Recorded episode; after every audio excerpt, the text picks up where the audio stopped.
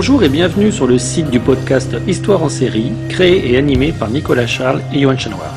Au programme, une analyse des séries d'hier, d'aujourd'hui et de demain par des spécialistes des questions mobilisées par nos shows préférés. Histoire en série, c'est le podcast qui met en relation histoire, sciences humaines et séries.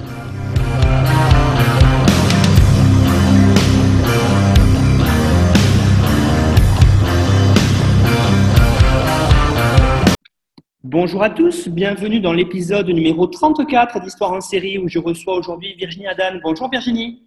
Bonjour.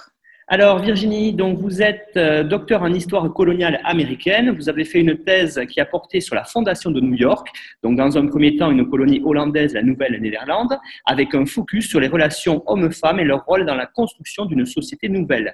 Vous êtes actuellement maîtresse de conférence à l'université de Nantes et membre du centre de recherche en histoire internationale et atlantique. Et donc c'est à ce titre-là, en tant que spécialiste, que je vous ai invité pour parler d'une série, euh, on va dire sur la Révolution américaine qui est euh, John Adams. Alors, est-ce que vous pourriez, s'il vous plaît, Virginie, euh, nous faire une présentation générale de cette série?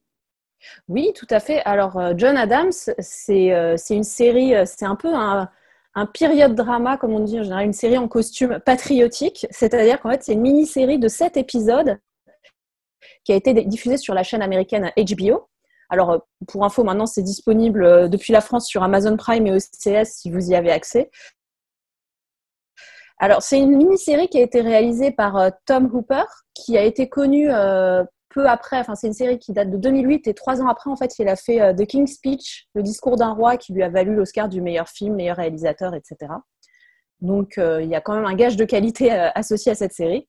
Et autre gage de qualité, c'est le casting de la série qui réunit des acteurs qui sont qui sont très, euh, très réputés pour leur talent. Hein. Il y a euh, notamment donc John Adams lui-même est joué par Paul Giamatti, Laura Linney joue euh, son épouse Abigail Adams, Stephen Dillane qu'on a vu aussi dans, dans, Game of Thrones notamment joue Jefferson, Rufus Sewell joue Hamilton, etc., etc. Donc c'est des acteurs qui sont très reconnus pour leur talent. ce qui est intéressant, c'est que Giamatti, il est connu en général pour être vraiment l'éternel second rôle, ce qui est un peu adéquat avec le fait qu'il joue John Adams, qui est un petit peu relégué euh, dans la figure des pères fondateurs des États-Unis face à des figures plus euh, proéminentes comme euh, George Washington ou Thomas Jefferson. Donc, donc voilà, et c'est une série qui a été produite notamment par Tom Hanks et qui est dérivée d'une biographie qui avait été écrite en 2001 par David McCullough. Donc il y a une ambition en fait de faire quelque chose de, très sérieux, de très documenté et euh, qui s'est retrouvé ensuite dans le succès de la série, puisque euh, à l'époque de sa diffusion, elle avait rencontré un immense succès aux États-Unis et euh, succès aussi bien populaire mais surtout critique, puisqu'elle a obtenu 13 Emmy Awards, ce qui à l'époque en a fait la série la plus primée aux Emmy. Et 4 Golden Globes, elle avait été nominée pour 4 Golden Globes, elle a eu les 4, et notamment pour la meilleure mini-série, pour Paul Giamatti, pour Laura Linney. Donc vraiment une série qui est réputée pour sa grande qualité, tant, euh, tant narratif que technique. Euh, donc, que ce soit sa distribution, le fait qu'il y ait très peu de maladresse de tournage, une grande précision dans les costumes, dans les maquillages, et, un vrai enjeu puisque en fait c'était quand même quelque chose de pas évident à faire parce que faire une série historique qui porte sur le XVIIIe siècle alors qu'il y a pratiquement plus de vestiges de cette époque-là aux États-Unis, c'était un petit peu un défi. Alors, ce qui est aussi intéressant euh, pour nous euh, dans l'histoire en série, Virginie, c'est que on a effectivement, vous l'avez dit, une série qui est très précise au niveau historique et, qui en plus s'inscrit dans une historiographie euh, sur la Révolution américaine qui est vraiment au cœur de ce qui se fait dans les années 2000. Oui, c'est tout à fait ça. En fait, c'est une série qui est intéressante sur l'histoire américaine et sur la façon dont, dont elle est racontée. à l'époque, le producteur, donc Tom Hanks, avait expliqué on voulait que le public fasse l'expérience de découvrir sa propre histoire. Et euh, on vantait le fait que c'était fait avec, euh, avec de l'authenticité et que c'était une façon de ressentir l'histoire, etc., etc. Et donc ça, ça s'inscrit dans un, euh, dans un renouveau de l'historiographie. Alors un renouveau qui est un peu décrié, hein, très honnêtement, quand on est, quand on est historien. C'est-à-dire que l'historiographie sur les États-Unis, elle est parcouru depuis des décennies par des, euh, euh, par des débats, euh, notamment sur la portée patriotique de l'événement, sur est-ce que c'est une révolution sociale ou pas. donc à partir des années 70 avec les nouvelles histoires sociales, etc. Il y a eu beaucoup de débats là-dessus et qui ont été menés par des figures, des figures historiennes telles que donc Gary Nash qui, qui, voulait mettre en avant une lecture sociale très new left de la Révolution américaine face à une lecture plus républicaniste menée par Gordon Wood notamment. Et, euh, et, en fait, au début des années 2000, c'est plutôt, euh, on est retombé vers quelque chose de plus conservateur en quelque sorte, qui consistait en fait à faire des biographies des grands hommes. Donc, euh, ça a été présenté comme un courant founders chic, donc, donc le, le, le, panache des, pères fondateurs en quelque sorte. donc, on, on, mettait en avant des, biographies des grands hommes pour euh, pour montrer euh, que telle ou telle personne était un peu le père de la nation. Donc c'était c'est presque un peu euh, le, roman national version américaine en fait. Et, et, donc ça a rencontré beaucoup de succès auprès du, auprès du, du grand public parce que c'était quelque chose à quoi on pouvait plus facilement, je pense, s'accrocher par rapport, par rapport au débat vraiment historiographique plus scientifique. C'était quelque chose qui était plus identifiable, ce qui fait que ça s'est retrouvé donc avec cette mini-série sur John Adams. Quelques années plus tard, l'autre grand euh, succès d'année, ce courant fan chic, c'est euh, euh, le l'homme de spectacle Lin-Manuel Miranda qui reprend une biographie d'Alexander Hamilton pour en faire une, comédie musicale à Broadway qui a rencontré un succès phénoménal qui est toujours avéré aujourd'hui. Alors justement, Virginie, vous nous avez dit que John Adams, c'est un des pères fondateurs, mais il est un petit peu dans l'ombre par rapport, euh, surtout pour nous en Europe, par rapport à bien sûr George Washington et puis Thomas Jefferson. Alors pourriez-vous peut-être pour les auditeurs faire une petite mise au point biographique sur ce personnage-là?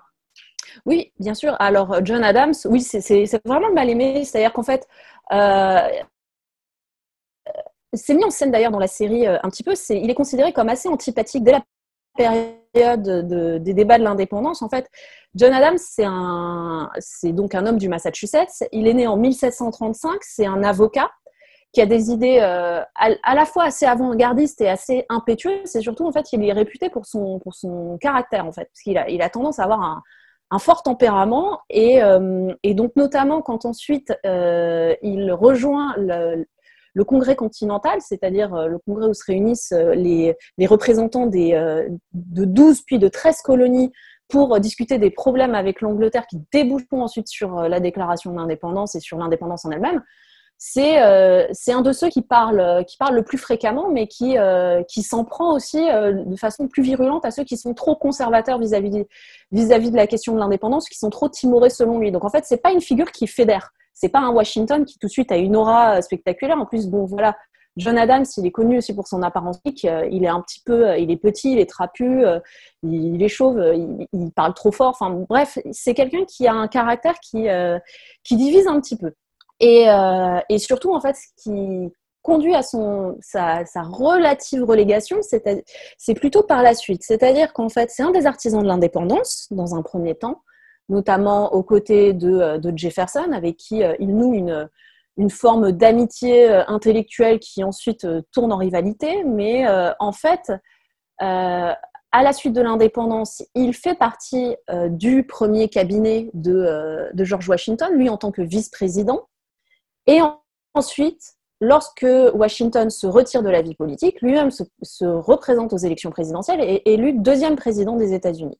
Et c'est pendant cette deuxième présidence qu'il devient en fait assez impopulaire parce que pendant cette deuxième présidence, euh, euh, il n'arrive pas à prendre position euh, face aux, aux, oppositions partisanes qui commencent à émerger aux États-Unis à ce moment-là.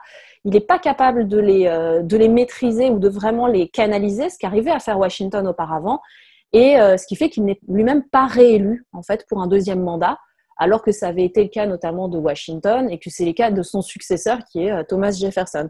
Donc en fait, euh, on, se souvient de, de lui comme d'un des pères fondateurs, mais aussi de celui qui a eu une présidence un petit peu en demi-teinte dans ses premières années qui sont euh, si glorifiées de, de la jeune République. C'est celui qui a failli conduire les États-Unis à la guerre contre la France, enfin, plein de choses comme ça, en fait, on, on, le lui a beaucoup reproché. Je reviendrai bien entendu plus en détail là-dessus quand, on fera le détail des épisodes, mais, euh, mais donc c'est dans la postérité, il n'est pas resté comme un personnage aussi flamboyant qu'un Washington ou qu'un Jefferson.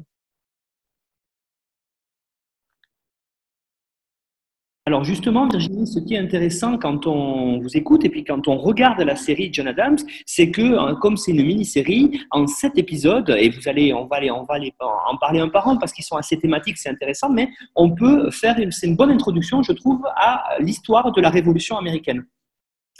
Oui, tout à fait, parce que, alors déjà, paradoxalement, en fait, euh, on sait que les Américains, enfin les États-Unis ont une culture très patriotique, assez affirmée.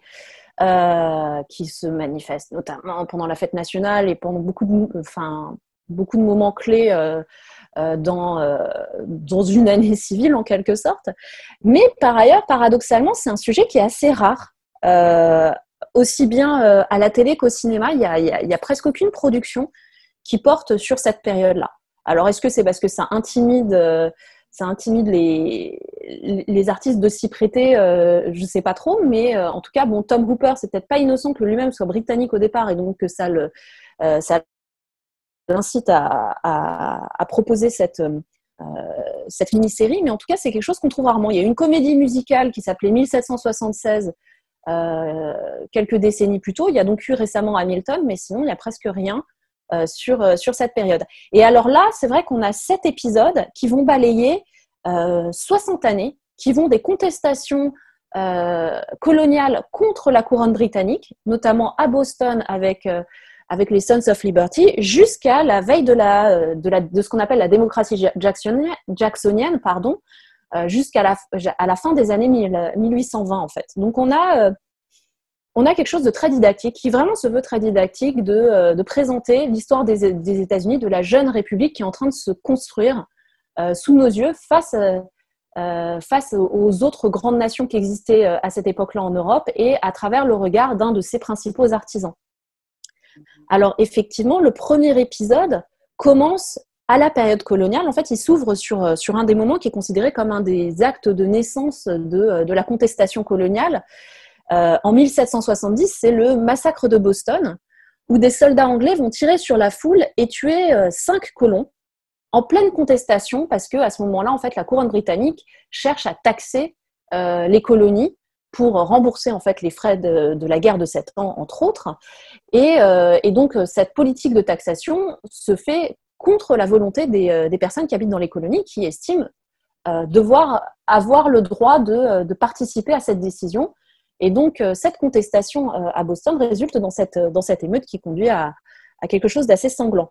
Et alors, ce qui est particulier pour la, euh, personnalité de John Adams, c'est que c'est lui qui est avocat pendant le procès de, l'armée anglaise. Et en fait, il est avocat de l'armée anglaise, en fait. Il défend les soldats britanniques qui ont tiré sur la foule.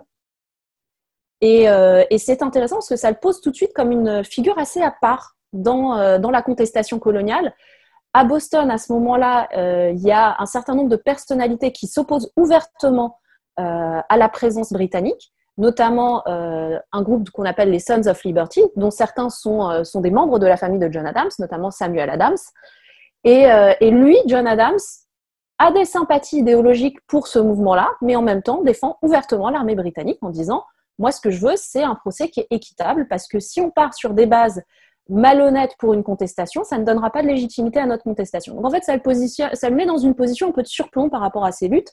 Et, euh, c'est intéressant parce que ça justifie euh, ensuite le fait que la contestation coloniale euh, prenant de l'ampleur, on le considère comme un leader évident pour être envoyé notamment à Philadelphie où se réunit un congrès continental. Alors justement, Virginie, pour ce qui est de l'épisode 2, on rentre, j'allais dire, véritablement dans l'histoire de la Révolution euh, avec euh, l'indépendance elle-même euh, qui est mise en valeur par cet épisode-là. Oui, alors d'autant plus mise en valeur que c'est un épisode qui est plus long que les autres. En général, les sept épisodes, ils font environ une heure, sauf celui-là où, où on a consacré carrément une heure et demie. Alors, une heure et demie qui est très très minutieuse parce que l'épisode, il se passe aux trois quarts euh, au sein du Congrès, pendant les débats du Congrès et euh, ce qui se passe un petit peu autour. C'est-à-dire qu'on va mettre en relief les débats au sein du Congrès continental, les dissensions notamment, entre, euh, entre les membres du Congrès. Et c'est très intéressant justement par rapport à, à, ce qui avait été affiché comme projet autour de cette série de montrer, entre guillemets, la réalité de l'indépendance, c'est-à-dire qu'on a, on a une image d'épinal qui est véhiculé notamment par un tableau très connu sur lequel je reviendrai, euh, qui, montre en fait la signature de la déclaration d'indépendance avec plein de représentants qui sont euh, debout, un peu l'air solennel, etc. Et là, en fait, ce qu'on montre, c'est euh, des débats qui se passent pas forcément si bien que ça. avec les difficultés rencontrées par John Adams, notamment pour convaincre les autres représentants des autres colonies qu'il faut agir face à l'Angleterre, parce que qu'est-ce qui précipite la réunion de ce congrès continental? C'est justement la situation de Boston et du Massachusetts, d'où vient John Adams.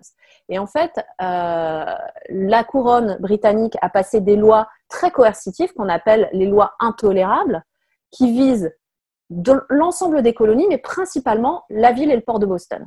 Et donc, John Adams fait valoir le fait que ces lois euh, nécessitent en fait une rupture franche et réelle avec, euh, avec l'Angleterre et des représentants d'autres colonies, notamment de New York ou de la Caroline du Sud, se montrent ouvertement plus timides face à ça, disent les conséquences pourraient être graves, on ne veut pas se retrouver en guerre, euh, on ne veut pas conduire à une rupture avec l'Angleterre parce qu'on est avant tout des, euh, Anglais, etc. Et donc ça, ça met en scène ces débats-là avec un John Adams qui dit mais c'est déjà la guerre, nous on est en guerre dans le Massachusetts, vous vous le voyez pas mais nous on est en guerre. Et, euh, face à cela, des représentants qui sont plus conservateurs parce qu'ils ont leurs intérêts avec l'Angleterre que ce soit à New York ou que ce soit euh, la Caroline du Sud, ils ont des intérêts économiques, euh, de commerce, etc., évidents avec, euh, avec l'Angleterre et ne veulent pas de rupture. Et, donc, on a cette, cette, mise en scène de cette, de cette rivalité et la façon dont Adams va essayer de gagner, en fait, à sa cause, les autres représentants. Et ça va permettre aussi de, de voir d'autres figures très importantes de l'indépendance américaine, notamment représentants de, de Pennsylvanie, Benjamin Franklin, les représentants de Virginie, euh, George Washington et Thomas Jefferson, et la façon dont tous vont, euh, vont plus ou moins se, se rencontrer, traiter ensemble pour aboutir, euh, pour aboutir à, une indépendance, à une déclaration d'indépendance à la fin de l'épisode. Mais d'abord, on voit, on voit d'abord des premiers compromis avec l'armée, l'armée du Massachusetts qui est convertie en armée continentale sous la direction de Washington pour affronter les soldats anglais qui sont, euh, qui sont dans le Massachusetts, mais en même temps, en guise de compromis, une pétition qui est envoyée au roi sous forme dite de rameau d'olivier, c'est-à-dire euh, on, veut ouvrir les discussions. Euh, et ça, c'est une, une, concession qui est faite à ces, à représentants un peu plus conservateurs. S'ensuit ensuite une alliance improbable en fait avec les représentants de, du Massachusetts, donc John Adams, et ceux de Virginie, surtout euh, donc Jefferson, à qui est confiée la rédaction de la Déclaration d'indépendance. Donc c'est intéressant parce que ça permet vraiment de voir l'hétérogénéité de ces colonies et de leur point de vue euh, par rapport à la question du, rapport avec les, euh, avec les Anglais, par rapport à l'indépendance, etc., etc., et par rapport à leur structure économique et sociale de départ. Alors, ce qui est intéressant, Virginie, aussi, c'est dans les épisodes suivants, le 3 et le 4, c'est qu'on a un décentrement du regard un petit peu pour montrer que cette guerre d'indépendance qui se passe de l'autre côté de l'Atlantique, elle est suivie en Europe et c'est d'ailleurs vital pour les 13 nouvelles euh, colonies, pour les insurgents, de trouver des alliés en Europe et on va voir que peut-être c'est aussi un peu oublié que John Adams va aller en, France notamment chercher des alliés. Alors on pense souvent que Franklin sera là-bas, mais il n'y a pas que lui. Jefferson aussi est allé, mais John Adams a été l'un des premiers à aller euh, se chercher en Europe, auprès de Louis XVI notamment, un soutien par rapport à l'indépendance.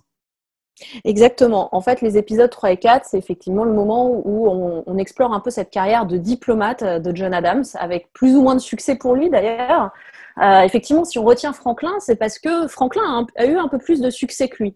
C'est-à-dire que euh, Adams est envoyé, est envoyé en Europe, notamment pour, pour négocier avec la France une alliance militaire euh, face à ce géant militaire qui est, l'Angleterre et, euh, et, cette armée continentale qui, est, encore un petit peu un de, citoyens soldats. Donc c'est joli pour, l'image l'image d'Épinal qu'on en garde, mais ça en fait des, gens qui sont pas très bien entraînés. Et donc, on, envoie, des représentants pour essayer d'obtenir effectivement une alliance avec la France. John Adams arrive alors que Benjamin Franklin est déjà sur place. Et euh, ce qui est intéressant, c'est que ça met en scène deux approches très différentes de la diplomatie, c'est-à-dire que euh, euh, Franklin, lui, il, joue volontiers de l'image d'Épinal du, du colon américain qui est un trappeur. Donc, en fait, il se met un bonnet de trappeur en peau de castor sur la tête quand il va à la cour du roi Louis XVI. alors que Adams essaye de s'habiller un peu à la mode parisienne pour, pour essayer de faire Et elle me dit, t'as pas du tout la bonne approche, il faut qu'ils aient de la condescendance pour toi pour avoir envie de t'aider. Et, et, donc, il y a déjà ça qui est mis en scène. Et c'est intéressant aussi parce que à travers le regard de John Adams, on a aussi son regard sur, sur une société de cours française complètement décadente. Et, euh, euh, et, et, donc, euh, ça, ça, ne fait que glorifier un peu la, la noblesse des idéaux des, colons américains qui veulent être en rupture avec toute cette, tout ce faste et toute cette vie de toute cette société de, gentilité, de déférence dans, laquelle, dans laquelle les patriotes américains ne se reconnaissent pas. Donc en fait, ça, sert au niveau de l'économie narrative de la, de mini-série à montrer aussi quelque part la, supériorité de l'homme américain face, euh, face à cette société européenne. Parce qu'ensuite, euh, je dis européenne parce qu'ensuite, Adams, face à son échec en France, est ensuite envoyé en délégation plutôt euh, aux Pays-Bas. Et, et, ensuite, une fois la guerre terminée, il est ensuite le premier ambassadeur envoyé à la cour, à la cour du roi d'Angleterre.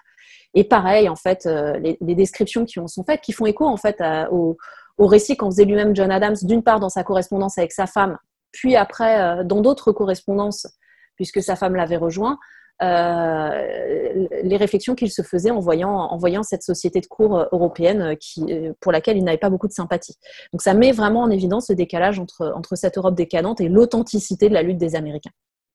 Alors, les épisodes suivants, Virginie, surtout le 5, on a un petit peu avancé dans le temps. Hein. Les États-Unis sont indépendants. Euh, le traité de Paris leur a donné euh, l'indépendance. Et donc, là, il y a un petit passage où il y a des tergiversations, vous l'avez montré, qui continuent à savoir qu'est-ce qu'on va faire comme constitution, qu'est-ce qu'on va faire comme choix au niveau du pouvoir exécutif. Et on arrive à l'épisode 5, finalement, où la constitution est faite et où il y a le choix de faire les premières élections présidentielles de l'histoire américaine.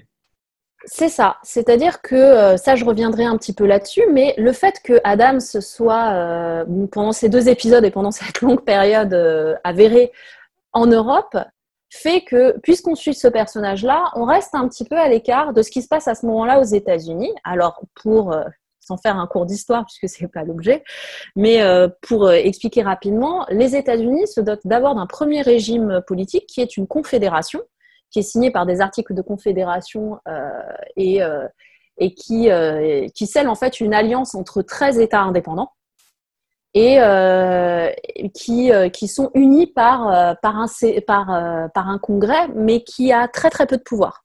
Et donc ce premier régime politique marche, marche assez peu, et, et rapidement, on décide de convoquer, donc en 1787, une convention constitutionnelle euh, au cours de laquelle il va y avoir énormément de débats euh, sur la forme à adopter pour ce nouveau pays. On décide finalement que ce sera une république fédérale, c'est-à-dire qu'on va donner plus de pouvoir à ce pouvoir qui fédère euh, les, les 13 États et que les 13 États ne sont plus souverains. L'échelle de la souveraineté sera au niveau du, du, fédéral, mais que ces 13 États, ils auront quand même une forte autonomie. Et donc, euh, c'est le régime politique qu'on connaît aujourd'hui. il, est, euh, il est le résultat de beaucoup de, débats et de concessions qui ont été faites euh, dans un camp comme dans l'autre. Et quand je dis dans un camp comme dans l'autre, c'est qu'on voit comment euh, commencer à émerger au sein de la Convention constitutionnelle des, tendances. Une tendance dite fédéraliste qui veut donner plus de pouvoir au niveau fédéral et donc avoir un pouvoir central un petit peu fort. Et une tendance euh, qui se qualifiera plus de républicaine ou de républicaine démocrate, qui euh, veut préserver l'autonomie au niveau de chaque État et surtout au niveau des citoyens. Et, euh, donc tout ça, en fait, euh, Adams en avant plus par des correspondances, parce qu'à ce moment-là, il est en Europe, en fait. Et tout ça aboutit à cette constitution qui est ratifiée en 1789 à la suite d'un certain nombre de concessions encore qui ont été faites, qui sont les dix premiers amendements. Et ça conduit à la première élection présidentielle qui met au pouvoir George Washington. Et, euh, c'est une petite déception pour John Adams, puisque lui-même euh, s'était présenté pour être le premier président. Et comme il arrive deuxième dans la course, en tant que deuxième, il est automatiquement euh, vice-président. Et donc, dans un premier temps, il n'apprécie pas du tout ce rôle de vice-président, d'ailleurs.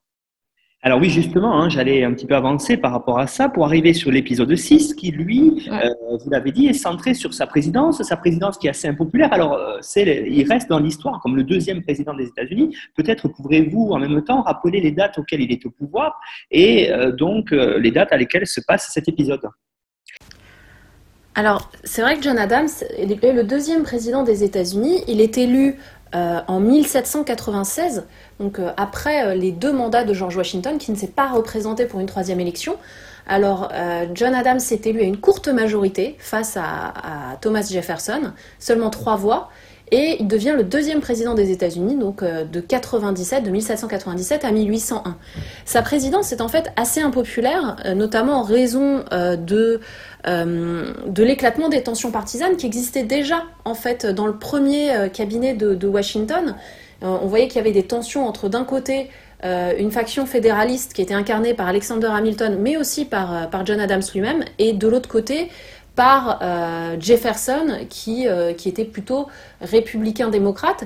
Et donc, ces tensions, elles se cristallisent principalement autour du rapport à l'Angleterre, quelle, est la relation qu'on veut établir avec ce pays maintenant, mais aussi par rapport à la France et à la Révolution française?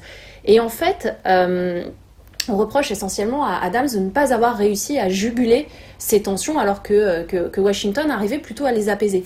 Et en fait, euh, pendant la présidence de John Adams, se pose la question donc de, euh, des relations diplomatiques avec la France qui conduit à, une, à ce qu'on appelle une quasi-guerre, c'est-à-dire il, y, a, des affrontements maritimes et on se pose la question de est-ce que les États-Unis vont se retrouver en guerre contre la France et, euh, et refuser pleinement de soutenir la Révolution française? Et ça conduit également à certaines lois qui ont, euh, qui ont été très, euh, très controversées, notamment ce qu'on appelle les Alien and Sedition Acts, qui visent en fait euh, à ficher des, des, supposés, des supposés espions infiltrés aux États-Unis, espions français, des sympathisants pour la France, mais au final ça vise également les opposants aux fédéralistes, notamment, notamment Jefferson, et donc euh, c'est quelque chose euh, qui, entame sérieusement la popularité de John Adams. Et ces tensions partisanes euh, éclatent d'autant plus au moment des élections de 1800 où, où en fait John Adams perd les élections face à deux républicains démocrates, à savoir Thomas Jefferson et Aaron Burr, mais donc il se retrouve troisième et donc ne parvient pas à être réélu, donc c'est un désaveu complet. Donc, euh, au final, euh, cet épisode est vraiment centré sur, euh, sur la montée de cette impopularité de, John Adams et son incapacité en fait à faire face aux tensions face aux républicains démocrates, mais aussi il s'aliène également les fédéralistes puisqu'il essaie de mettre à l'écart Hamilton. Et donc, au final, il se retrouve plutôt isolé et, et c'est quelque chose qui est, qui est assez marquant. Oui, effectivement, hein, quand on suit l'histoire des premiers présidents des États-Unis, il se trouve que Adams ne fait qu'un seul mandat et se retrouve entre les deux grands monstres sacrés de l'indépendance, Washington et Jefferson. Donc c'est aussi pour ça que sa mémoire euh, peut-être était un peu plus oubliée et donc cette série permet de revoir ça. Alors justement, maintenant il n'est plus au pouvoir, la série continue. Il reste un dernier épisode qui est assez intéressant, vous l'avez dit, parce que il, va balayer quasiment une vingtaine d'années sur les débuts de la, de, ben, des États-Unis. C'est ça. C'est-à-dire qu'en fait, ce dernier épisode, c'est euh, la retraite de, John Adams. Voilà, c'est sa retraite politique. Euh, il se retire de, la Maison Blanche puisque euh, petit fun fact dans le troisième, dans le sixième épisode, donc pendant la présidence de John Adams, c'est le moment où, où la, capitale des États-Unis est, est, donc donc déjà est déplacé à Washington et euh, est en construction la Maison Blanche. Donc en fait, euh, la Maison Blanche, on la voit comme on l'a jamais vue, c'est-à-dire pas du tout blanche, complètement en chantier euh, et, en cours de construction. En fait, ça symbolise cette nation en construction, cette politique bipartisane en construction et qui, montre rapidement à John Adams la porte. Et donc, le dernier épisode est, centré vraiment sur ce repli familial euh, dans sa ferme de euh, Braintree euh, dans le Massachusetts avec son épouse, avec, avec ses enfants ou ce qu'il en reste, et donc des drames familiaux, notamment la mort de sa fille d'une d'un cancer du sein, la mort de son épouse, etc. Mais là où c'est très intéressant aussi, c'est qu'on profite de cette vieillesse pour montrer un retour de John Adams sur lui-même et sur sa carrière, qui est aussi avéré dans les sources, c'est-à-dire qu'en fait, euh, à partir de 1812, John Adams a euh, entretenu une correspondance avec, euh, avec Thomas Jefferson son ancien ami devenu ennemi, rival politique, etc. Et ils ont entretenu une très longue correspondance qui est restituée parfois verbatim dans, dans ce dernier épisode où on voit certains de leurs échanges où, où ils discutent de, de ce qu'a été cette période. Ils en parlent en termes de guerre, d'envie, de jalousie, de parti. Et, et donc, Adams décrit la révolution comme une, comme une période agitée et dit à, Jefferson, il, sera temps de régler nos différends. Et Jefferson lui répond, tant qu'il tant qu'il y a un gouvernement sur Terre, il y aura des différences d'opinion. Donc, euh, en fait, c'est une, certaine réflexion, sur le devenir politique, sur la vie politique d'une manière générale, euh, sur la division partisane et sur ce qu'est l'essence de la démocratie américaine pour, euh, pour ces deux hommes politiques, et notamment pour Jefferson, qui dit, en fait, ne pas être d'accord, c'est de la démocratie. Et, et, ensuite, Adams conclut ce débat en disant la postérité jugera qui de nous deux avait raison. Et surtout, il pose la question qui a le droit d'écrire l'histoire de notre révolution? Euh, et, Jefferson lui répond, les faits s'en chargeront pour nous. Alors maintenant, Virginie, j'aimerais qu'on regarde un petit peu plus en détail, en tant qu'historien, euh, cette série, euh, parce que c'est un biopic, vous l'avez dit, qui est centré sur une personne. Alors, vous l'avez dit, c'est bien fait, surtout au niveau des décors, des personnages. Euh, de façon générale, l'histoire euh, est respectée et permet aux gens de bien comprendre cette période. Mais si on regarde plus en détail, il y a euh, des limites qu'on pourrait peut-être soulever maintenant ici, notamment par le fait qu'on se centre sur un personnage et donc tous ceux qui voudraient comprendre tous les tenants et les aboutissants de cette révolution américaine, notamment et de ce début des États-Unis, vont peut-être être restés sur leur fin. Oui, absolument. C'est-à-dire qu'en fait, c'est un récit qui est très agiographique d'une certaine manière, malgré une volonté affichée du contraire. C'est-à-dire que euh, euh, si on regarde, il existe un petit documentaire sur, euh, sur la conception de la série où justement Tom Hooper explique qu'ils ont voulu faire quelque chose de très réaliste, de très proche de la réalité, et explique que du coup, il montre, il montre que ces personnages ont les dents sales ou qu'ils sont dans la boue en fait. Et euh, si le réalisme se limite à montrer qu'ils ont de la boue sur leurs vêtements, c'est vrai que c'est un petit peu limité. Je caricature un petit peu, mais en fait, c'est vrai qu'on a un récit qui est très, euh, très minutieux sur, euh, sur les grands hommes. vraiment, je reviens sur, même sur le dernier épisode qui, est connu aussi. Enfin, une anecdote qui est, qui est, formidable, qui est presque trop belle pour être vraie sur, sur John Adams, c'est qu'il est mort un 4 juillet il est mort le 4 juillet 1826, donc 50 ans jour pour jour après la déclaration d'indépendance. Euh, deuxième euh, anecdote amusante par rapport à cela, à ce moment-là, c'est son fils qui est président des États-Unis. Et troisième anecdote amusante, c'est qu'il meurt exactement le même jour que Thomas Jefferson, qui meurt le 4 juillet 1826 également. Donc il y a ce côté euh, magnifique. On va raconter l'histoire des grands hommes. Euh, ceci dit, euh, ce côté très, très hagiographique euh, va un peu à l'encontre aussi d'une historiographie qui va dans d'autres directions depuis pas mal de décennies, qui essaie de montrer d'autres éclairages sur la période révolutionnaire qui sortent des pères, des pères fondateurs en eux-mêmes. C'est-à-dire que si, si, je dois tout lister, ça, va être, ça, ça, peut être un petit peu long, mais il y a des omissions qui sont très importantes euh, dans, dans ce récit traditionnel. Euh, on enlève les moments qui sont un petit peu trop sales, en fait, notamment le fait que la guerre d'indépendance en elle-même, il y, a, certains historiens qui l'ont qualifié de uncivil war, c'est-à-dire euh, une guerre civile qui est, qui est sale en fait. C'est-à-dire que euh, tous, les, tous les colons n'étaient pas des, braves patriotes euh, qui, avaient, qui regardaient vers le ciel avec la main sur le cœur. C'est-à-dire qu'il y en a beaucoup qui, qui étaient restés fidèles à la couronne britannique, qui étaient restés loyalistes. Et donc c'était une guerre quasi civile qui a opposé des, des, voisins entre eux, en fait. Il y a eu une partie qui était patriote, l'autre partie qui était loyaliste, une majorité silencieuse. À la fin de la guerre d'indépendance, on a 60 000 loyalistes qui quittent les États-Unis. Euh, deuxième chose, euh, le, rapport, euh, le rapport aux esclaves, évidemment, est, est un, point majeur d'achoppement de, de, cette série, c'est-à-dire que la question de l'esclavage est abordée par moments, notamment par les propos d'Abigail Adams, qui, elle, est une opposante fervente à l'esclavage, mais euh, et, par un propos aussi, un échange entre Franklin et Jefferson à un moment, mais en fait, c'est très peu utilisé. Euh, les esclaves, on les voit euh, seulement quand ils contribuent à la construction de la Maison Blanche, c'est-à-dire que l'esclavage est résumé au fait de, construire les charpentes d'une maison, donc ça a l'air relativement soft pour, pour cette institution, ou alors quand ils sont en train de pleurer la mort de Jefferson. Mais euh, par exemple, en 1775, Lord Dunmore, qui, euh, euh, qui est en charge de la Virginie, fait une proclamation dans laquelle il propose d'affranchir les esclaves qui rejoindraient les loyalistes. Et, donc, c'est ça qui accélère notamment le fait que les, colonies du Sud décident de rejoindre la cause de l'indépendance, mais par exemple, ça, c'est pas montré du tout. Ce rapport à l'esclavage pendant, euh, la question de, l'indépendance n'est pas du tout abordé.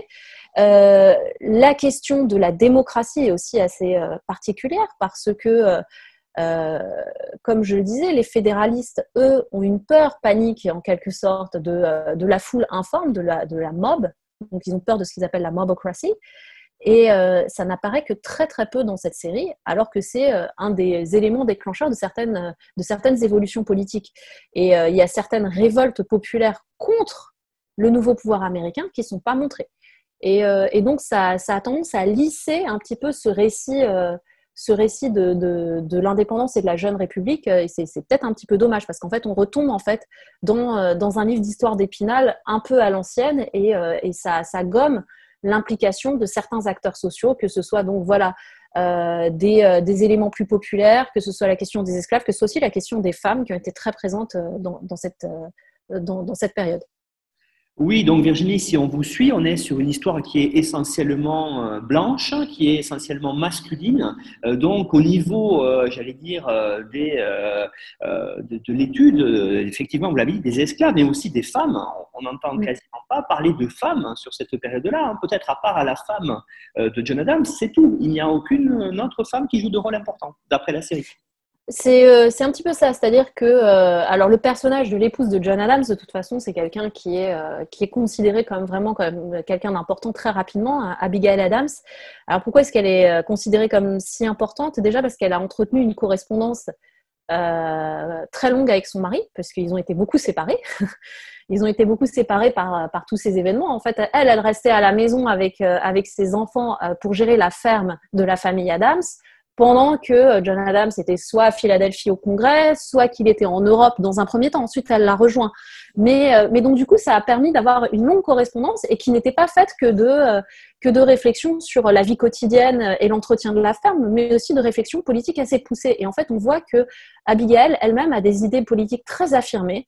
Euh, une conception de, de ce qu'est la démocratie, une conception de ce qu'est le rôle de, des femmes dans la Révolution, puisque elle, elle, en parle également, et aussi euh, le fait qu'elle déplore euh, l'institution esclavagiste, elle, est, elle est assez pionnière là-dedans. Donc en fait, on, la mobilise beaucoup, c'est un personnage qui est très attachant, qui a été beaucoup aimé dans, dans l'histoire des États-Unis. C'est la deuxième première dame de l'histoire des États-Unis. Et, et, en fait, dans la série, elle est utilisée pour incarner en quelque sorte toutes les femmes. C'est-à-dire que elle est montrée euh, comme entretenant euh, encore une fois sa ferme et sa famille pendant, pendant l'absence de son mari. Et de cette manière-là, elle, incarne en fait toutes les, euh, toutes les épouses qui restent à l'arrière pour, pour entretenir, entretenir le pays pendant que, les autres, pendant que les hommes sont en guerre. Donc, donc ça pourrait être quelque chose de symbolique, mais c'est quand même pas tout à fait suffisant pour, pour mettre en scène le rôle des femmes, notamment dans, les, politiques de boycott, dans l'organisation en fait de, euh, ces nouvelles colonies, c'est vrai que c'est un petit peu dommage d'être passé à côté de ça. Et, euh, euh, certes, elle, elle c'est pas la seule femme dans la série, puisqu'il y a aussi les, les, filles et belles filles de John Adams qui sont là, mais elles ont des rôles beaucoup plus effacés. Donc c'est vrai que c'est, quelque chose qui est un petit peu dommage. Alors aussi, autre personnage de la famille de John Adams, c'est son fils, hein, puisque c'est une famille où deux personnes père et fils. Alors, il y en a d'autres, hein, je pense notamment au Bush, par exemple, euh, plus tard, mais là, on est sur quand même une famille qui a, euh, dès les débuts, euh, joué un rôle majeur dans la vie politique américaine. Exactement, oui. Le fils de John Adams, John Quincy, John Quincy Adams, a été élu sixième président des États-Unis. Bon, alors son élection est un peu à l'image de celle de, John Adams lui-même. C'est pas c'est pas montré dans la série parce que c'est vraiment presque anecdotique dans la série puisqu'elle est vraiment centrée sur le personnage de John Adams lui-même. Donc c'était une façon de montrer une apothéose de sa carrière politique, de la carrière politique du deuxième président des États-Unis, de dire même son fils devient président des États-Unis. Donc on passe un petit peu sous silence le fait que John Quincy Adams, il a été élu euh, à la suite d'une élection qui a été très disputée, notamment d'un d'un balotage qui, euh, qui a conduit en fait à des tractations euh, au sein, de, au sein du, du Congrès qui lui a permis d'être élu face à un candidat qui était un petit peu l'outsider qui, était, qui, qui, montait, qui était Andrew Jackson. Donc, euh, mais John Quincy Adams devient président des États-Unis euh, à la fin des années 1820. Et, euh, et donc, c'est utilisé dans la série pour montrer une, forme d'apothéose de sa carrière. C'est vrai que c'est le premier couple père-fils qui devient, qui devient président des États-Unis à ce moment-là. Et, donc, ça montre, cette carrière spectaculaire de, de cet homme politique qui, a commencé comme un, avocat un peu grande gueule de, Boston et qui, termine à, plus de 90 ans à avoir, euh, une carrière politique assez spectaculaire. Donc, si on a suivi cette émission avec vous, Virginie, euh, on voit bien que cette série, quand même, malgré quelques défauts, malgré aussi, vous l'avez dit, quelques inexactitudes euh, qui sont dues hein, notamment par les showrunners au fait de faire donner véritablement un certain suivi, une certaine cohérence pour le spectateur au récit, on a quand même une série qui permet d'appréhender l'histoire du début des États-Unis. En tout cas, oui, voilà, ça, ça donne une matière à, réflexion. C'est chouette quand on est un, public euh, français, puisqu'en fait, euh, on a peu accès à cette histoire de l'indépendance américaine, euh, sauf peut-être dans quelques, quelques manuels du secondaire, on va, on va parler de, de la déclaration d'indépendance sans trop rentrer dans les détails, on va en parler par le prisme de l'aide française aux États-Unis. Mais on, on, a assez peu connaissance en fait de cette histoire-là, donc ça peut permettre de faire une, une belle entrée en matière qui nécessite un approfondissement ensuite parce qu'effectivement, il y a beaucoup d'aspects qui sont. On voit que c'est très géographique, quoi. C'est ça, c'est euh, c'est quelque chose qui met en scène. C'est une histoire par les grands hommes. Donc euh, ça a les limites euh, qui peuvent être associées à ça. Mais par ailleurs, c'est une série qui est, une très belle reconstitution. Il y a eu, il y a eu un travail de reconstitution du, euh, du 18e siècle qui est, qui est, qui est assez spectaculaire. Euh, notamment, euh, il y, a, une scène qui se passe à New York où ils ont reproduit des maisons à colombage parce que euh, New York avait encore à cette, euh, à cette époque-là une apparence néerlandaise. Bon, en tant que spécialiste de, de la Nouvelle-Néerlande, ça m'a fait un petit peu plaisir.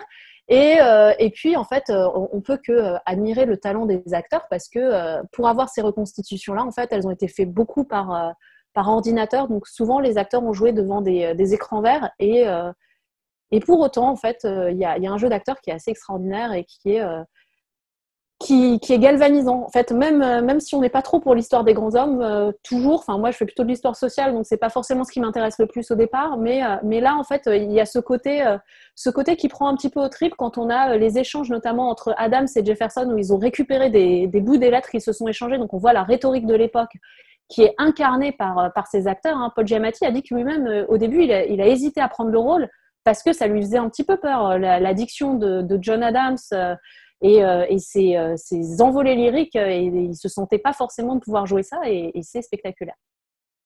Bien, ben Virginie Adam, merci de nous avoir plongé dans cet épisode 34 d'Histoire en série, dans les premiers euh, temps de, des États-Unis, dans la Révolution, puis les premiers temps des États-Unis, euh, à travers la série John Adams. Alors, on rappelle que vous avez fourni, comme les autres intervenants, une bibliographie qui devrait permettre d'approfondir certains manques de la série pour ceux, celles et ceux que ça intéresserait. Bibliographie disponible sur notre site internet et sur notre partenaire nonfiction.fr. Voilà, j'espère vous retrouver bientôt pour une autre émission, Virginie. Et d'ici là, ben, au revoir et encore merci.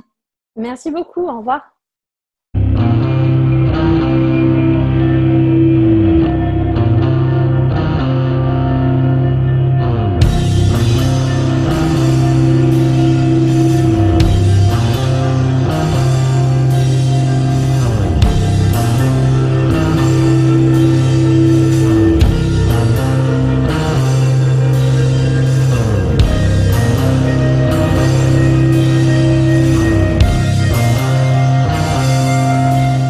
Retrouvez-nous sur Twitter, at en série, pour connaître le programme à venir ainsi que des conseils bibliographiques.